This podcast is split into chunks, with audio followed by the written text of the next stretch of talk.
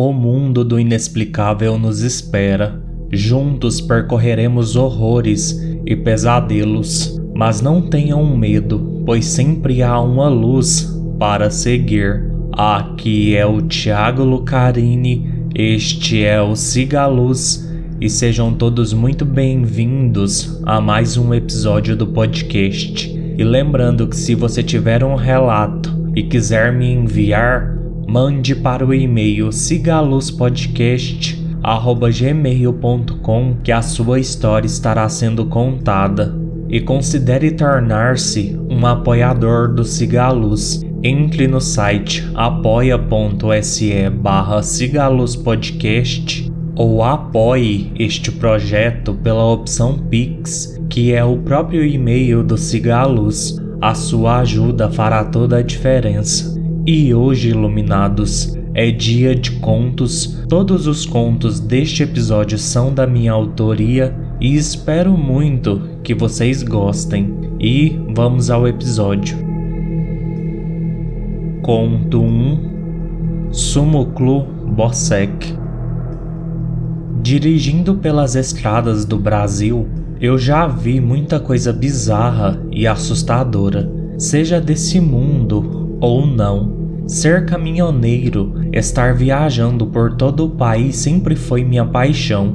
Lembro-me de estar na boleia de um caminhão desde que nasci, pois meu finado pai também era caminhoneiro. O que relatarei são eventos que eu presenciei indo do mais trivial, que eu, Joaquim, considero, ao pior e mais tenebroso.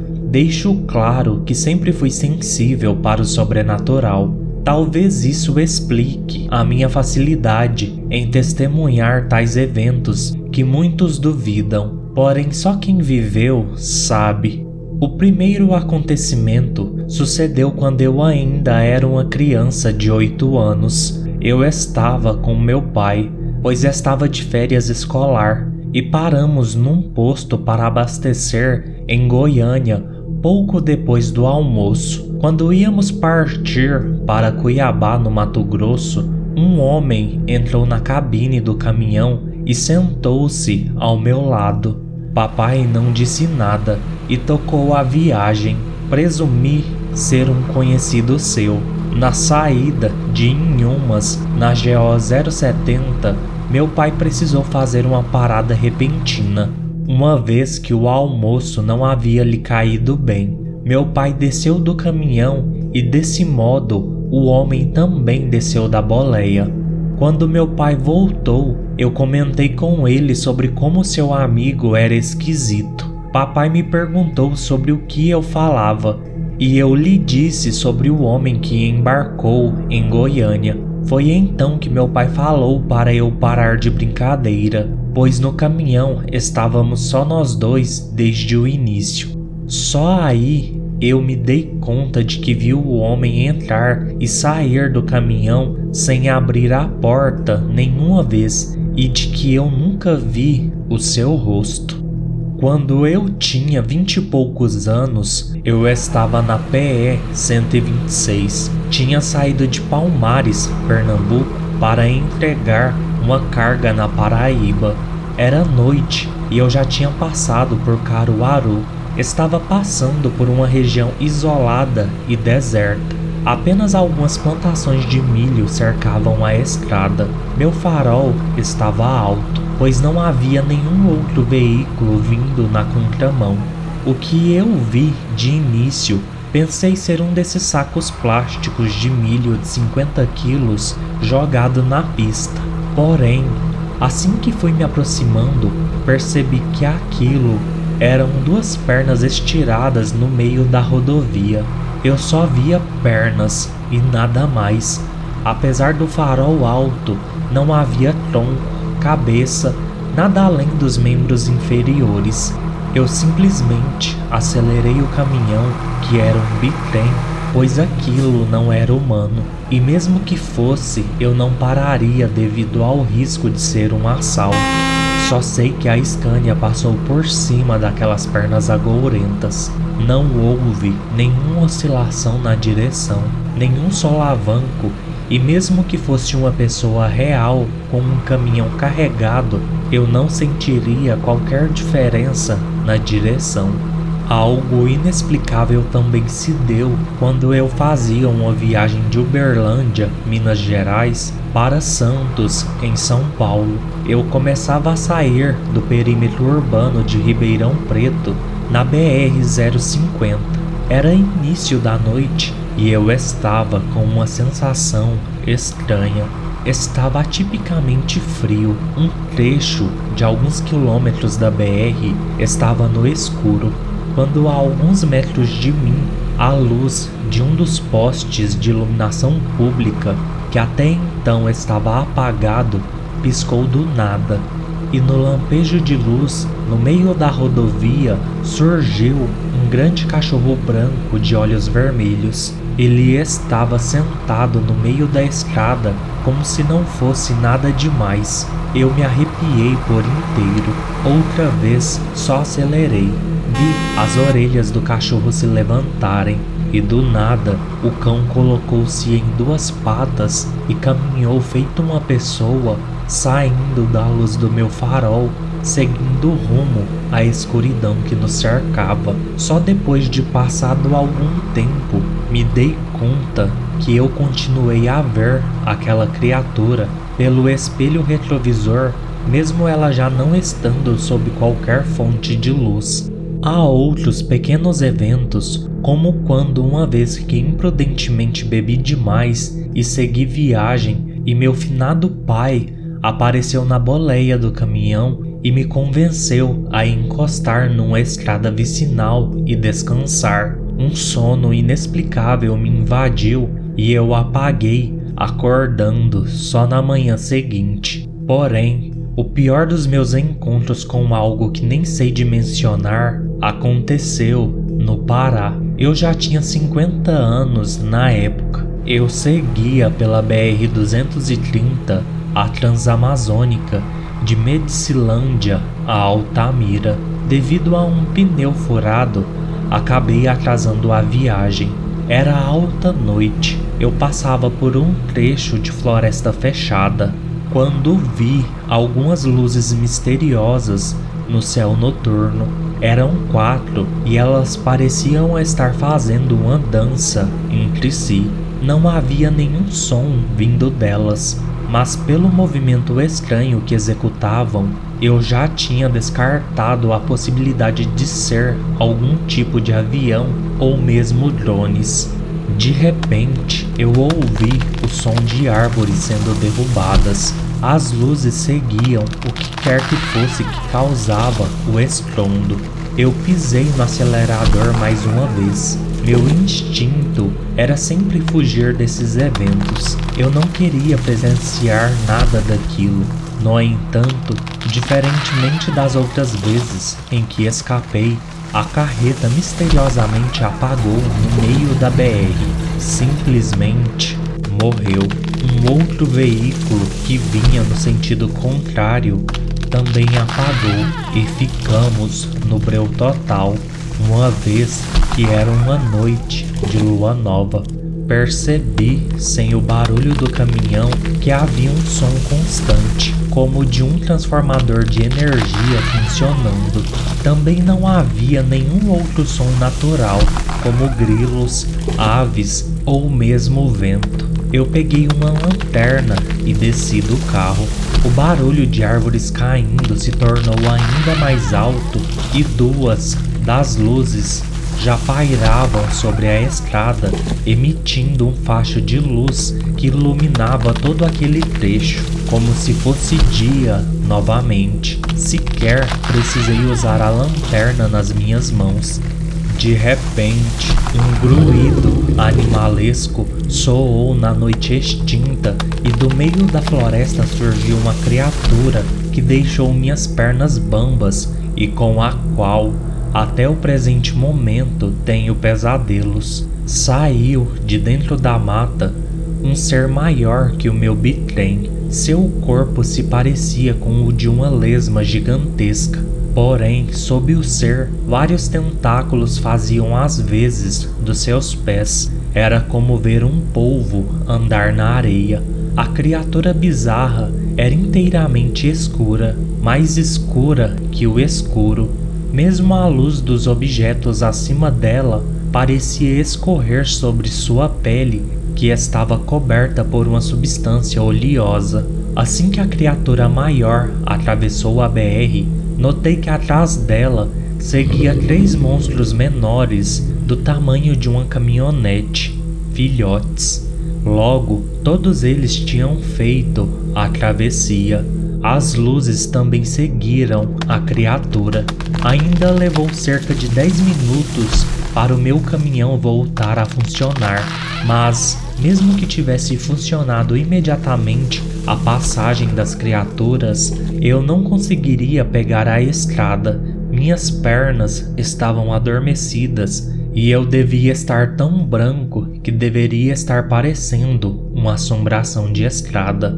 Fui até o outro veículo, nele havia uma família mas todos estavam em choque e de joelhos na pista, orando a Deus para livrar-lhes dos demônios. Voltei para o meu caminhão e esperei. Confesso que também estava aturdido e confuso. Seja lá o que fossem aquelas criaturas, não eram desse mundo e estão vivendo escondidas no meio da floresta. Quando cheguei a Altamira, Cacei um posto de gasolina para passar a noite e fui atrás de uma bebida. Aquela situação anormal foi a primeira a me fazer beber para esquecer.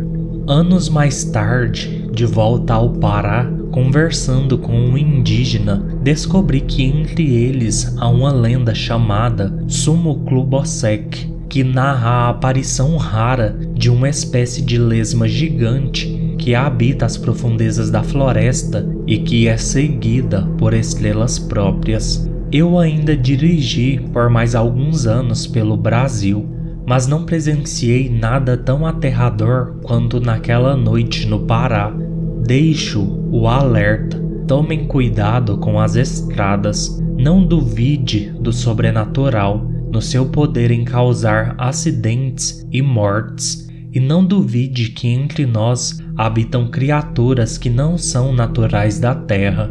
Elas estão por aí, escondidas, e sem querer podemos acabar esbarrando com elas. E só podemos torcer para que estejam mais preocupadas com outras coisas do que com a gente. Eu sinto em meus ossos que se aquelas coisas que vi quisessem o meu fim, eu o teria encontrado. Eu não sei vocês, mas quando eu tava escrevendo esse conto e agora que eu narrei ele, eu só fico imaginando ele na voz do Márcio Coxa, lá do podcast Estrada Sobrenatural, que aliás é fantástico e eu gosto bastante. Eu acho que ficaria incrível com ele narrando, já que ele é caminhoneiro, mas enfim, é isso. Seguindo. O último conto de hoje Yaban Arice. Sua cabeça possuía o formato de gota e era um grande ninho cinzento de maribondos fechado, sem olhos, boca, nariz, cabelos ou orelhas.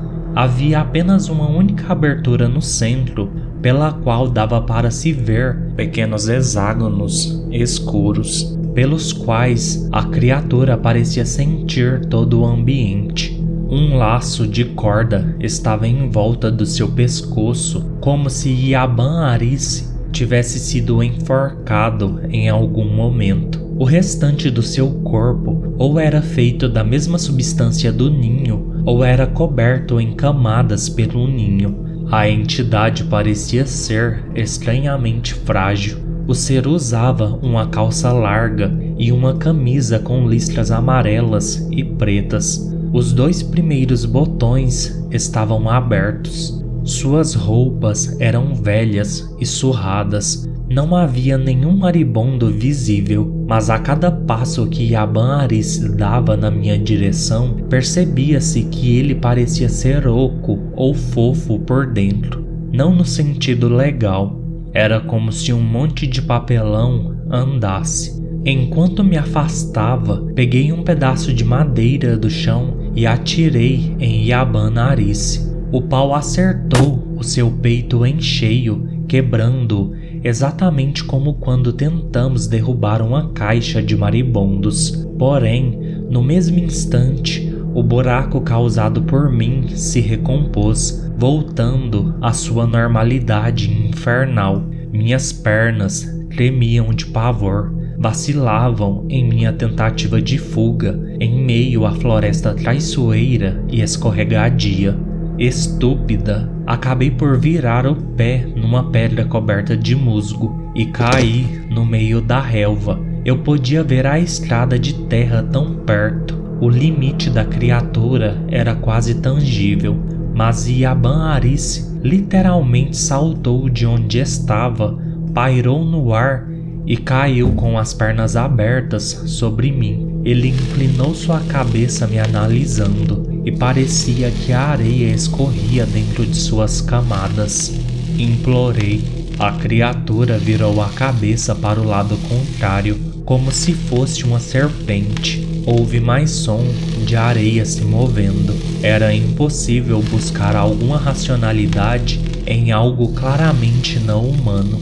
De repente, Yabanarice encostou uma mão em mim. Seu toque era áspero como uma lixa, no entanto fofo e sem peso, confirmando minha teoria de antes. Instintivamente, golpeei a entidade com a minha mão mesmo. O braço da criatura se partiu na altura do cotovelo. Vi um novo membro crescer naquele demônio, e a velha mão continuou agarrada a mim. Comecei a tirá-la e ela se desfazia facilmente.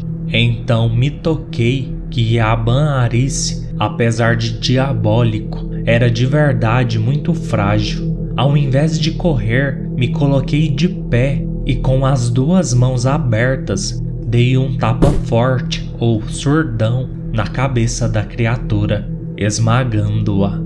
Em seguida, comecei a socá-la e chutá-la quebrando-a, desintegrando-a da face da terra, fazendo-a se arrepender de ter saído do seu buraco no inferno. Uma espécie de pó subia do monstro enquanto eu o destruía.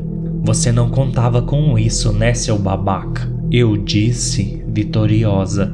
Do nada, meu corpo paralisou e uma voz maléfica soou por toda a floresta. Pelo contrário, Raíssa, eu contava com isso. No mesmo instante, Yaban Arice se refez diante de mim como uma maldição conjurada, e uma dor aguda assaltou todo o meu corpo. Era como se eu tivesse fogo líquido correndo por toda a minha estrutura. Era como se eu recebesse milhares de picadas de maribondos por todos os lados. Minha consciência imediatamente começou a vacilar. Olhei de relance para o meu corpo e minha carne literalmente derretia. Sequer consegui gritar, pois desta vez era eu que me desfazia sob o fogo sobrenatural de Yaban Arice. A criatura permaneceu o tempo todo diante de mim com seu som bizarro de areia inclinando a cabeça de um lado para o outro, contemplando o nada que eu me tornava graças à minha idiotice de invadir e santificar com símbolos religiosos um lugar profano e satânico em nome de um vídeo para o meu canal.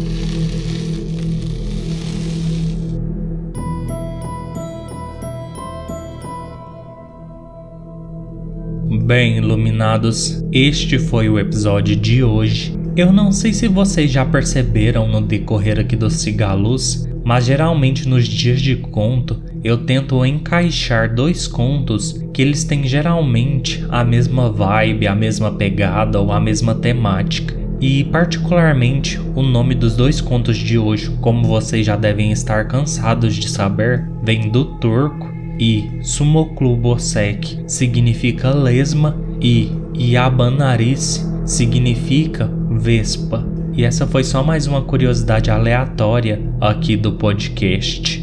Peço, como sempre, que curtam, comentem, avaliem e sigam o podcast nos seus agregadores de preferência, especialmente no Spotify. Venha fazer parte do Cigaluz, me enviando seus relatos. Apresente o Cigaluz para os seus amigos, pois isso ajuda o podcast a chegar cada vez mais em outras pessoas. No mais, fiquem todos bem e sigam a luz.